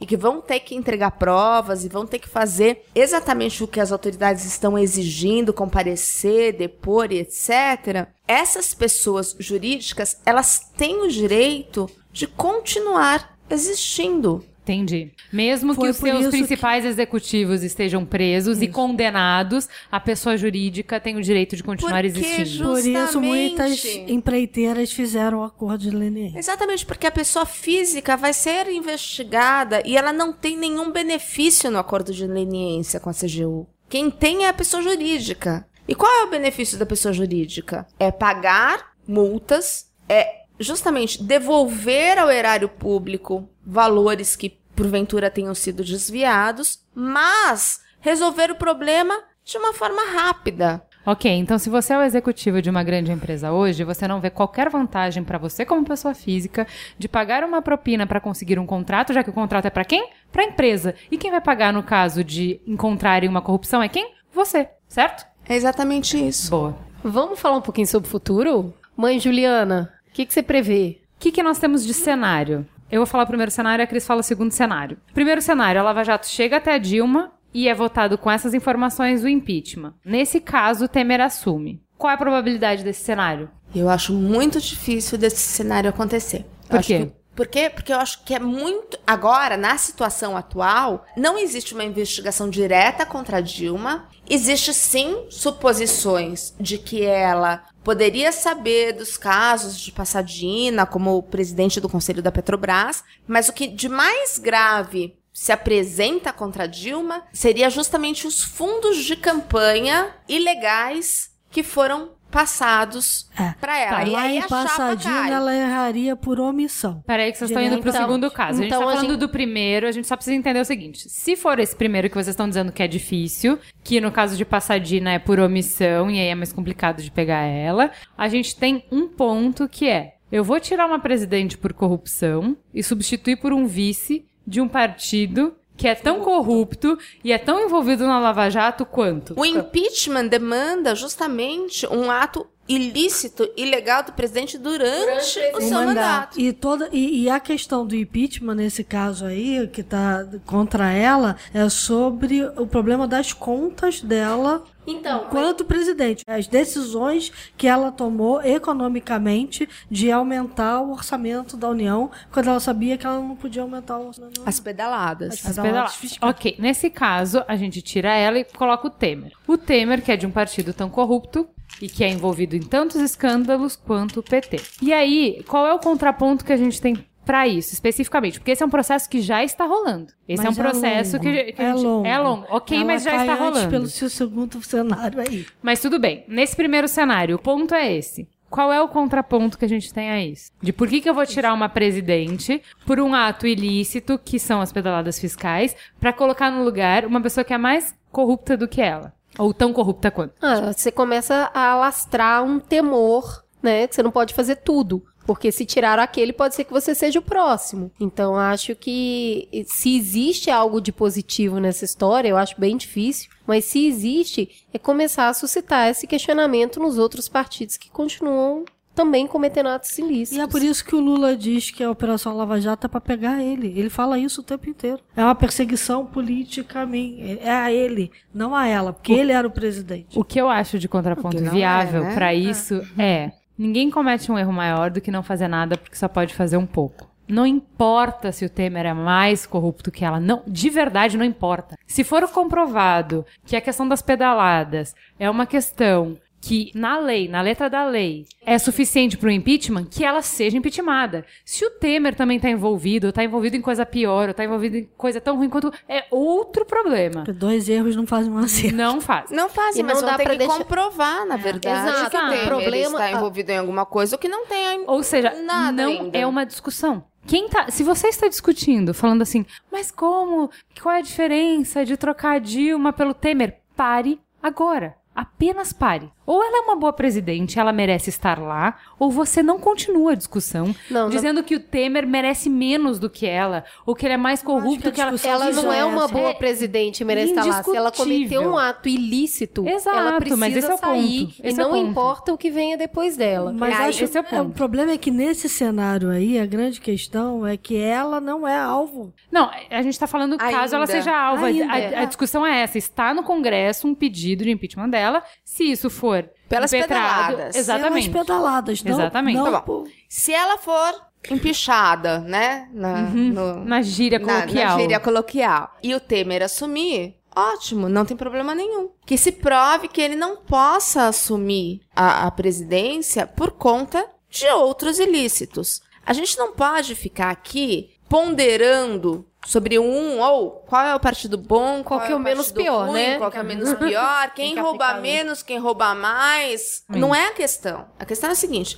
um errou, comprovadamente, tira. Fora. Próximo, analisa de Próximo, novo. Analisa de novo, independentemente de partido. Perfeito. Não há, não há nenhum tipo de perseguição. Há análise factual do que vem acontecendo no Brasil nos últimos anos. Perfeito. E aí a gente passa para um cenário 2, que é a cassação da chapa Dilma Temer pelo TSE em função do Caixa 2 na campanha. E aí, Cunha, ou quem no momento estiver como presidente da Câmara, assume por 90 dias e convoca eleições. Que aí coincidiria com as municipais. Tem em- grandes chances, né? se esse processo acontecer rápido, né? E aí o Lula até poderia se candidatar nesse cenário. E assim, é de arrepiar, né? Assim, pensar no. A gente aqui defendendo a lei, né? Se não pode, saiam mesmo seus bandidos. E aí é o, é o Cunha que assume. e aí, meu, é Vou- muito House eu vou of fazer. Cards. Você quer ver o pior dos cenários?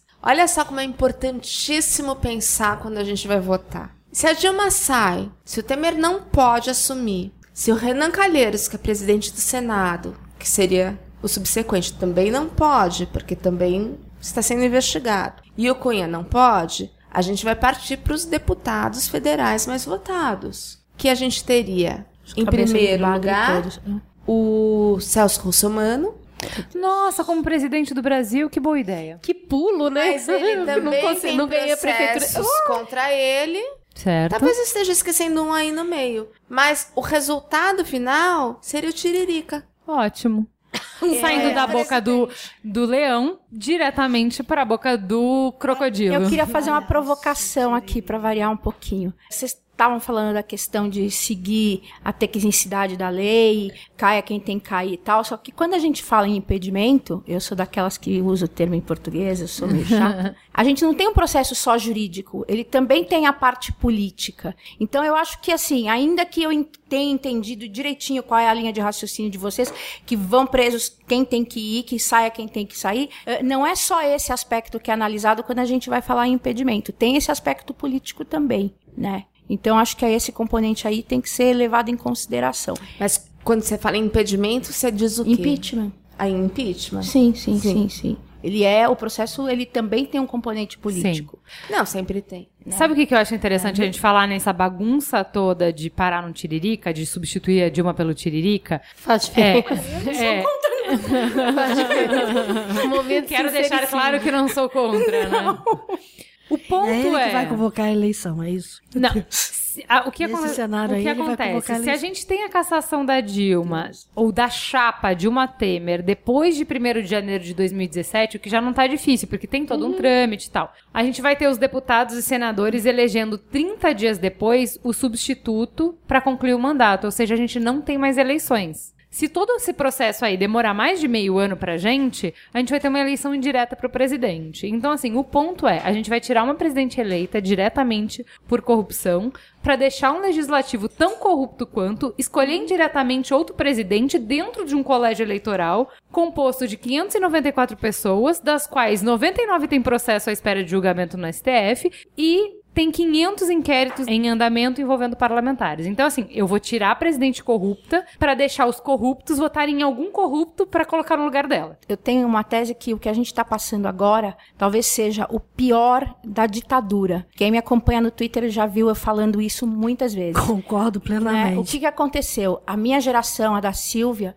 a gente cresceu totalmente, a sua também, Cris, é, é, é, totalmente apolitizada. A gente cresceu sem ter consciência política, sem nada. Por quê? Porque a gente viveu o período da ditadura. E aí o que, que aconteceu? Essa geração apolitizada é agora a geração que deveria estar no poder, que deveria ter algum tipo de liderança, quer dizer, são as pessoas perto dos 50 anos e tal. Não tem ninguém. Quem é que você tem de liderança? Ou a gente tem o pessoal que viveu a ditadura, quer dizer, Lula, Fernando Henrique, José Serra, mais aquele monte de gente e tal, ou não tem, não, simplesmente não tem. Então, Não tem opção. A gente vai é, agora entrar profundamente nessa discussão e nessas defesas do PT e de todas as pessoas que apoiam o PT e que não conseguem ainda dar as costas para tudo que acreditaram. Eu só preciso concluir o ponto inicial de o segundo cenário. Eu já fiz muito bem o ponto de, pô, por que, que a gente vai tirar uma presidente eleita corrupta para colocar um corrupto eleito por outros corruptos indiretamente? Que é o contraponto que eu acredito, que é a minha palavra e que é o que todo mundo que apoia a Lava Jato pensa que é. A gente joga com as armas que a gente tem.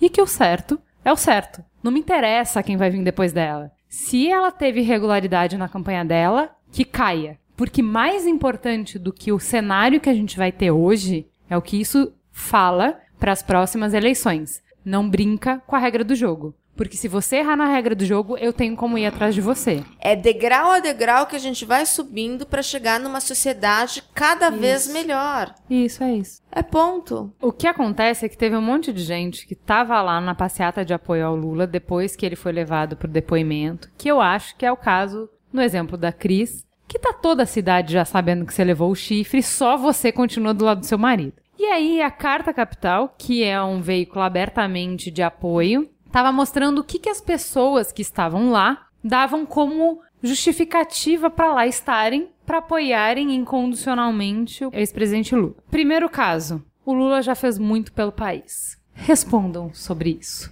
prefiro não opinar. Eu que prefiro acha? perguntar.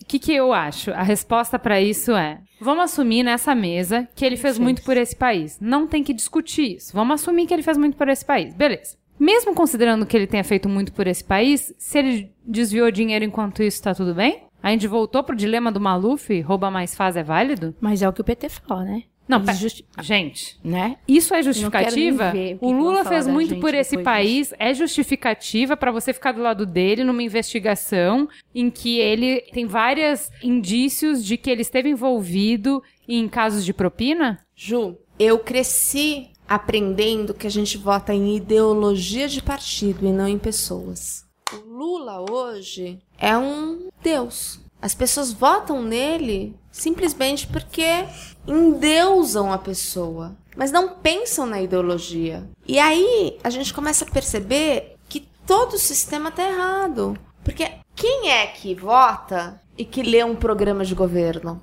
Quando tem. Quando tem, né? E essa questão de fazer o Salvador acontece não só nisso. A gente viu no mensalão que aconteceu com o Joaquim Barbosa, que virou o Batman. A gente tá vendo isso com o Moro. Quer dizer, é uma. A gente personifica. Exatamente. A gente Não, faz e a isso. gente, a gente curte um Messias, vai. É. Eu não. Eu... A gente curte um Não, a gente Salvador. como Brasil, É, a gente sim, como brasileiro. sim. Não, eu acho que as pessoas querem isso. Elas querem uma pessoa pra vir e resolver tudo. Gente, eu isso posso não falar? existe. Segundo ponto, que os manifestantes que estavam lá defendendo Lula usavam para defender porque eles estavam lá. De que existe o crescimento e o fortalecimento de uma direita raivosa. E aí eu pergunto, para contrapor essa direita, a gente vai fortalecer e defender um político independente dele ser corrupto? É, na verdade, assim, primeiro, não é uma raiva infundada, né? Não é só a direita que tá com raiva. Eu acho que mesmo hoje, quem tá lá defendendo Lula, você chegar e falar, o que, que você acha do governo da Dilma? Ninguém tá satisfeito. Então, mesmo quem tá Não, lá... tem os messiânicos que falam que Exatamente. Tá tudo certo. Não tem uma esquerda raivosa também, se a gente for falar É de um e reação, outro. O que que me entristece? Me entristece a polarização exacerbada, me entristece o autoritarismo que está disseminado, porque o autoritarismo está dos dois lados, né? Você vê isso, você não consegue abrir a Graçando. boca. Não. Você não- ninguém para para ouvir a A pluralidade. gente, a gente tá num ponto que eu, que eu falo sempre, que a gente não conseguiu nem chegar no cerne da questão, porque a gente não aprendeu nem a debater ainda, entendeu? Então, primeiro, eu fico Nem brincando. a escutar, né? Não, então, a gente não, não, porque tem... tá batendo panela. Não tem debate, não tem debate. Você não tem aquela coisa de você falar, o outro escutar, você contrapor, que nem nós estamos fazendo aqui. A gente não aprendeu nem mesmo a debater. Quer é dizer, por isso que eu chegar isso- detesto tanto o negócio do bater panela. Porque eu acho que você tem que ouvir sim o que ela tá falando pra você ir lá e contrapor o que ela tá falando. E não bater panela enquanto ela É, tá falando. Se você nem ouve o que ela tá falando, como que você vai desconstruir discurso, propor outra coisa? É isso que me dá Nossa, é, angústia. é bem verdade. Isso aí é, é a prova de que não tá tendo escuta nenhuma. Peraí, gente, vou fazer um nenhum. contraponto porque tô aqui pra isso, não é mesmo? Uau. Porque quando você não é escutado time and time again, você tem o caso de que você quebra vidraça, de você quebra patrimônio, para que as pessoas escutem, te vejam, Te olhem. te olhem. Então, assim, sim, no momento que a gente tá, pode ser possível, viável, que bater panela, no momento de um discurso, seja a forma das pessoas dizerem que não aguentam mais. Você quer voltar pra Dilma, revolucionária? Sequestradora? perfeito, perfeito, Quando naquele momento ela Perfeito. precisava fazer aquilo pra botar o ponto dela. perfeito. Então você bate panela hoje antes de ouvir o que ela tem a dizer. Exatamente. Pode ir lá, pode aqui. Você pode concordar, você pode discordar, que tem os dois E pontos. tem estilos de atuação também. Tem gente que se identifica mais com um Exato. estilo de atuação do que com outro, né? Exatamente. Deus me livre até a cozinha pegar panela. O que que eu acho? Tem o terceiro ponto. O terceiro ponto acho que é o mais importante, né? Então a gente já passou por o Lula fez muito pelo país, que a gente desconstruiu. A gente já passou pelo que a gente tem que contrapor essa direita raivosa, que a gente já desconstruiu, não é assim que a gente vai contrapor. E o terceiro ponto é muito importante e que eu acho que é o argumento principal de quem não absorve nada do que está acontecendo com a Lava Jato, não muda sua opinião, não muda sua percepção da realidade por nenhuma informação que venha da Lava Jato, que é a mídia manipula todas as informações que a gente recebe para incriminar o Lula e o governo por uma mera briga de poder. Não dá para confiar nas provas e evidências que embasam a indignação de quem pede a prisão do Lula, já que tudo pode ser comprado, adulterado e manipulado. Existe uma parte considerável das pessoas que está impermeável a toda essa investigação, a toda essa comoção nacional, porque fala, gente, tudo bem, pode me trazer a prova que você quiser, pode... tudo isso é comprado. Tudo isso é seletivo, é uma indignação seletiva. Então, essa pessoa, tipo, tá impermeável, não, não escuta nada. A gente vai ver os blogs progressistas e se Não, gente, a gente vive ficção. num mundo real, Flávia. A gente tá falando aqui talvez de 1% da população que esteja discutindo esse assunto. O resto não sabe e não É. quer saber. Mas assim, uma grande parte da população sabe que está desempregada, uma grande Aí parte da população sabe que não está mais conseguindo comprar o que comprava antes. Tá E assim, devolvendo. eu não sei até que ponto o PIG, entendeu, vai conseguir convencer essas pessoas que tudo é um plano urdido por sei lá quem, entendeu? Porque o fato é que há um monte de gente desempregada e a gente não consegue mais comprar o que a gente comprava com o dinheiro antes. Então eu acho que no fundo assim, é muito bonitinho fazer textão no Facebook falando, ai a mídia, ai o pig malvadão e tal, feio, bobo, cara de melão. Mas eu não sei como é que fica esse a ideia de achar que o pessoal é burro, eles não são burros. A hora que eles veem que eles não têm dinheiro pra comprar o que eles precisam, não sei se eles vão achar a Dilma e o Lula bonitinhos. Cris Deluca, você está na mesa como representante da mídia para responder e tentar desenrolar essa novela. Porque assim, eu vou dar um exemplo do que saiu hoje na timeline, hoje,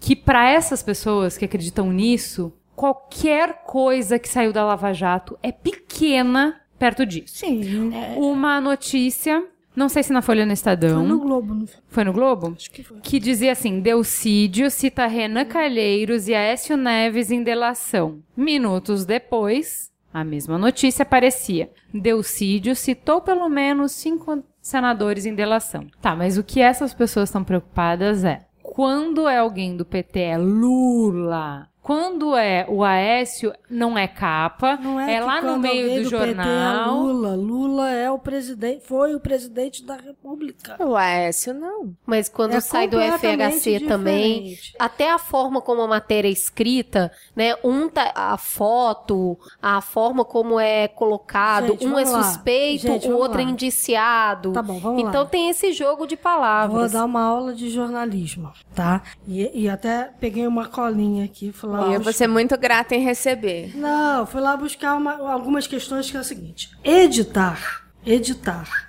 é por si só você escolher. Perfeito. Então, quando você edita alguma coisa, você está tomando partido. Por isso eu cresci a minha vida inteira com os jornais declaradamente dizendo de que lado eles estavam. Porque quando você ia ler os jornais, vocês sabiam o que ele defendia. E aí você tinha melhores instrumentos para saber aquilo que você estava lendo e discernir. O que está acontecendo hoje? Com o advento das mídias sociais, da própria internet, a população começou a cobrar que a mídia fosse muito mais isenta do que ela de fato é no mundo inteiro. não existe imparcialidade, né? A imparcialidade, a imparcialidade é um exercício que o jornalista faz na hora de apresentar um fato, né? Existe um ditado que diz assim: todo mundo que conta um conto aumenta um ponto. O jornalista por si só ele é o narrador de alguma coisa que ele viu. A partir do momento que ele é o narrador, já entra a subjetividade dele naquilo que ele está narrando. Perfeito. Então ele é treinado para tentar Amenizar. olhar mais para os fatos em si e menos para a opinião. E aí é que eu entro. Existe o jornalismo opinativo e o jornalismo factual. O que a gente aprende na faculdade, a tentar ser o mais factual possível. Mas quando você está editando, você está opinando. Todo veículo ele pende para um lado ou por outro. Outro dia eu tive uma discussão enorme na minha casa é, e provavelmente eu vou apanhar pra caramba, eu já estou acostumado a apanhar nos comentários aqui, quando eu disse que a Folha de São Paulo é um jornal petista. Ponto. Concordo. Totalmente. Mas vai apanhar. E o Estadão é um jornal conservador. E então, se você inclusive, contrapor um e outro, o Estadão assume. Claramente. A Folha de São Paulo, não. Então, quando você contrapõe um e outro, você vê claramente a diferença de edição. E eu brinquei muito com isso na época da eleição. Você lembra de eu chegar e mostrar capas da época da eleição e dizer assim: toda vez que a Folha de São Paulo vai dar uma notícia que a Dilma está em destaque, está na primeira parte da página. Porque se ela ficar fechada na banca, é o que você vai ler. E aí, os outros candidatos todos ficavam na segunda dobra do jornal. O Estadão era o contrário. Toda vez que tinha a Marina ou o Aécio em destaque, estava na parte de cima. E a Dilma estava na dobra de baixo. Isto é tomar partido. Então, na minha opinião, não há nada demais em que a imprensa tome partido, desde que isso seja declarado e que as pessoas que vão ler optem por aquilo que foi o que você acabou de falar aqui. Quer ler um- uma coisa que sustente a sua posição? Vai procurar. Quando a gente foi para a internet, eu me lembro que na internet o jornalismo passou num primeiro momento, e eu tô lá desde então, é, eu fiz o primeiro jornal online, a primeira versão do Globo Online, eu tava lá. Uma das coisas que a gente olhava para o jornalismo online e dizia era, é muito difícil hierarquizar a notícia. Por quê? Porque na primeira página do jornal, que eu acabei de dizer aqui, você tem a notícia hierarquizada. No online é muito mais difícil de você fazer isso. Então, acabou acontecendo que na internet eh, as pessoas começaram a procurar, principalmente na época dos blogs e das mídias sociais, aquelas pessoas que reafirmavam ou aquelas opiniões que reafirmavam as suas Essas próprias as suas próprias convicções, sem ler o contraditório. Quando o mais rico da internet é entender o contraditório, Isso ler assim. o contraditório para poder crescer como pessoa e até crescer como sociedade. E isso acirrou essa polarização, né? Também. E aí é o seguinte, é o que que os partidos políticos aqui no Brasil fizeram, e eu vou apoiar de novo e vou dizer, o partido que melhor usa a rede social no Brasil se chama PT. Usa bem pra caramba e polariza pra caramba. Pra encerrar, Cris Deluca, a pergunta que não quer calar é: tudo isso, tudo que a gente está vivendo, a Lava Jato, todas as denúncias, Ministério Público, Polícia Federal, Justiça, tudo isso é um cerco midiático ou é uma operação de fato? As duas coisas. Uma não Inviabiliza a outra. outra, não exclui. E não tira A gente, o peso. a gente tem hoje pluralidade de discurso e de voz para que você não tenha um veículo ou uma vertente só dominando a narrativa? Eu acredito que tem. O que que eu acho que tá faltando? E eu, outro dia, conversando sobre mídia, eh, falei isso claramente. Estão faltando os grandes homens de imprensa. Infelizmente, as nossas redações todas estão muito jovens, pouco sêniores. Verdade. Então, esses homens que faziam esse contraponto, que faziam esse balanceamento da pluralidade no mesmo veículo, que embora você, assumindo a sua posição, desse voz Ao contraponto. outro, ao contraponto, principalmente na página opinativa, isso tá faltando, porque todo mundo tomou partido. Flávia Penido? Eu já falei isso acho que um monte de vezes. A gente tá passando por um período de uma imaturidade intelectual ou emocional, digamos. A coisa tá muito emocional e parece que a gente tá numa adolescência. E a gente tá, a gente tem uma, né, é, esse processo democrático é relativamente novo. Então o que que acontece? As pessoas ainda não aprenderam a discutir, a conversar, a ver um lado, vira briga, quer dizer, vira aquela coisa de adolescente, que é a, a turma da rua de baixo com a turma da rua de cima. E não é assim que a gente resolve as coisas, quer dizer, a gente tem que ter um ponto ali de, de conversa, a gente tem que ter pontes. E aí quando você quer. E, e a tá tão maluca que a hora que você tenta fazer uma ponte, olha o isentão, tá vendo? Relativizando, não sei o que. Quer dizer, é absurdo isso. Ninguém vai chegar em conclusão nenhuma do jeito que tá, entendeu? Sabe, a, gente tem que, a gente tem que convir, antes da doutora Silvia falar, é que a gente tem 30 anos desta nova democracia. 27 da Constituinte. É uma Constituição muito jovem e que todo mundo na época dizia assim: a nossa Constituição é uma Constituição que vai muito no detalhe. E hoje a gente está sofrendo o detalhe. E Pera as aí. constituições, inclusive, não duram muito mais do que isso no Brasil. Se eu não me engano, não passam de 30 anos, 30 e pouquinhos. Parênteses. A pergunta é sobre mídia. A pergunta é: a gente pode resumir tudo que a gente está vivendo a uma espetacularização da mídia, a um lixamento público promovido pela mídia, ou é mais do que isso? A mídia é devastadora. A mídia é devastadora. Ela acaba com a imagem de qualquer pessoa.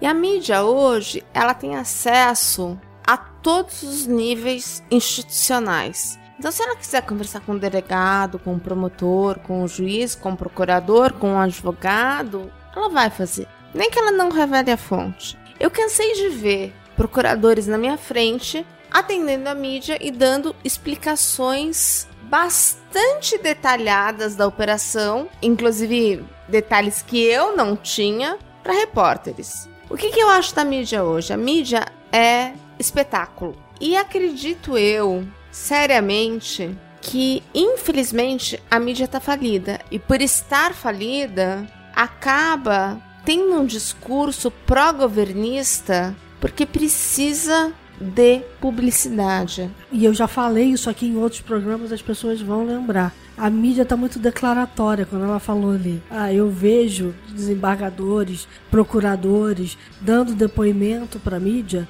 E quando eu digo que está faltando cabelo branco na mídia, Não tem apuração. a né? mídia tá declaratória demais. E vocês vão lembrar que eu abri aqui falando o seguinte: todo mundo engoliu os 116 mandatos coercitivos sem ir apurar. Mas isso também é resultado de redação esvaziada, né? De É. falta de recurso E para aí- investigação. é- é- É redação esvaziada, repórter vazio e comando editorial. Comando é ponto. ruim. É. Minha opinião, minha visão para balancear a mesa. Por mais que a gente tenha sim vias de mídia, por mais que a gente tenha sim uma mídia que majoritariamente representa determinados interesses, você não pode jamais diminuir tudo que está se fazendo, todo o trabalho investigativo, todas as esferas envolvidas nessa investigação, nessa explicação simplista. Isso pode ser verdade. A gente tem que discutir a mídia. A gente já fez um programa inteiro para discutir jornalismo, jornalismo declaratório, viés de jornalismo. A gente já fez tudo isso. Isso tá posto. Isso é um problema. Mas isso não explica todos os problemas que a gente tem. Para de colocar sua cabeça embaixo disso para não ver o resto É do mais mundo. importante do que isso, O mundo gente. tem, Não. existe.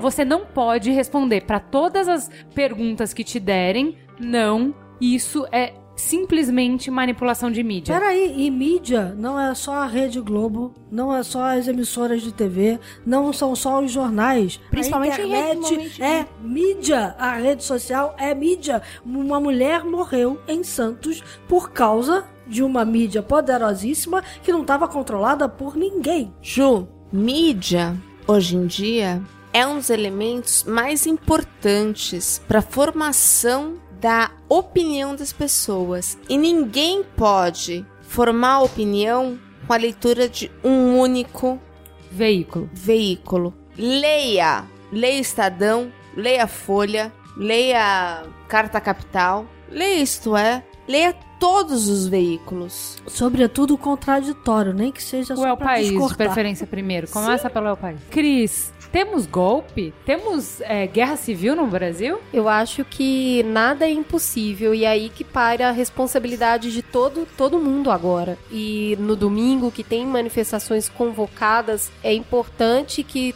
todo mundo entenda o direito a manifestar-se e respeite o direito à contra-manifestação. Mas eu não entendo isso como guerra civil, tá? Eu tô, pra mim, na- a concepção que eu tenho, o entendimento que eu tenho de guerra civil é algo infinitamente mais grave mas que a gente pode ter conflito e uma série de turbulência. E a gente tá vendo as pessoas se atacando mutuamente o tempo todo, não só em redes sociais, como vias de fato na rua. Então, assim, domingo é dia de manifestar, seja para defender o Lula, seja para pedir a saída da Dilma, seja contra a corrupção, é importante respeitar que cada um defenda aquilo que acredite, Sem violência. sem golpe. Temos então uma teta? Temos. Vamos então pro farol aceso? Bora.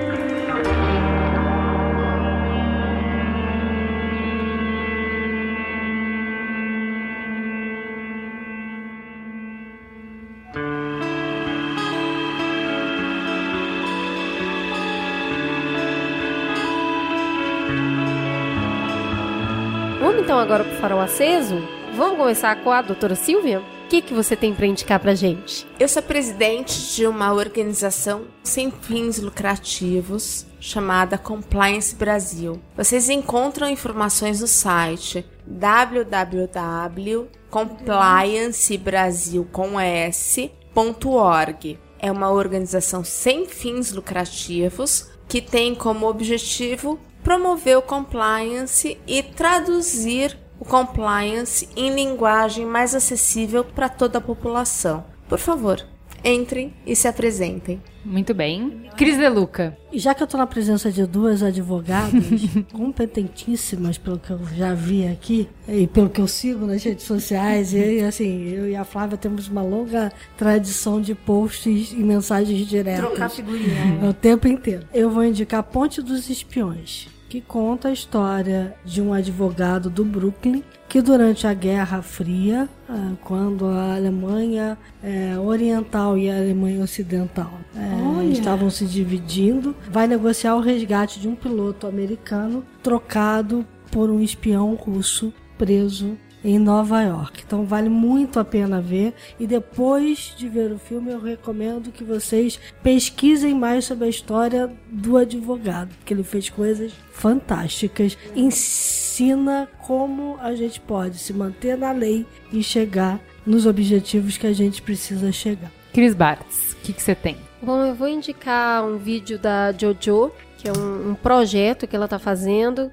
E o nome do vídeo é Não é pra sair. E é um assunto que eu tenho me aprofundado recentemente, e tenho amadurecido muito nisso, que é sobre o feminismo negro. Porque a primeira pergunta que vem na cabeça é, gente, mas por que tá separando? Não somos todas mulheres, estamos lutando pela mesma pauta? E aí você vai entender um pouco com as explicações da Natalie, que acompanha a Jojo nesse vídeo, sobre quais são as diferenças e como a gente pode se tornar mais empático com essa causa. Não deixa de ver o vídeo porque ele é realmente importante. Flávia Penido. Eu tenho estudado tanto que eu não tenho feito muita coisa, mas eu acho que é bacana conhecer um pouco o Brasil e viajar, que tem coisas lindas. Eu faço isso muito. Eu adoro ir pra Boipeba, todo mundo sabe. Eu adoro ir pra Chapada Diamantina. Acho que tem muita coisa bacana pra conhecer no país. Muito bem. Fala, Ju, e você? Obviamente que depois de um programa como esse, o que, que eu poderia indicar, não é mesmo? Com um timing perfeito, a Netflix lançou na sexta passada House o? Cards. House of Cards. não é mesmo? Quarta temporada. Quarta temporada, gente. Estou assistindo. Está sensacional. Passei muito nervoso nos primeiros episódios. Tá muito, muito bom. Eu, sinceramente, acho que a terceira me deixou um pouco decepcionada. A é quarta, é, a quarta tá sensacional. Claire chutando bundas. Tá Como muito legal. curiosidade mata, pelo visto lá no último episódio, a gente vai ter a quinta.